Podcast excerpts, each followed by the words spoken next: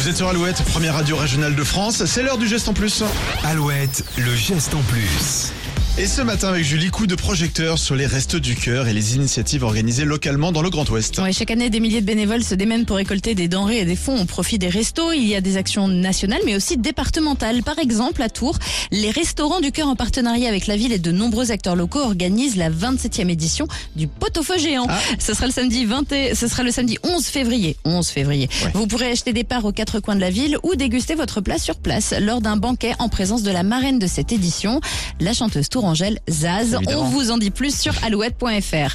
À partir du 5 février jusqu'au 31 mars, en Charente-Maritime, ce sont huit compagnies de théâtre qui se mobilisent pour théâtre en chœur.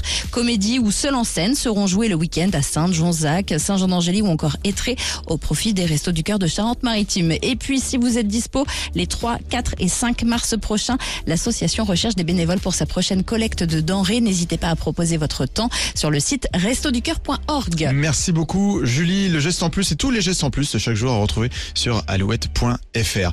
Le signal pour le Futuroscope est passé il y a quelques minutes aussi, juste avant le geste en plus. Qui sont les inscrits pour demain le tirage au sort? Réponse après Christophe Willem. Je tomberai pas sur Alouette.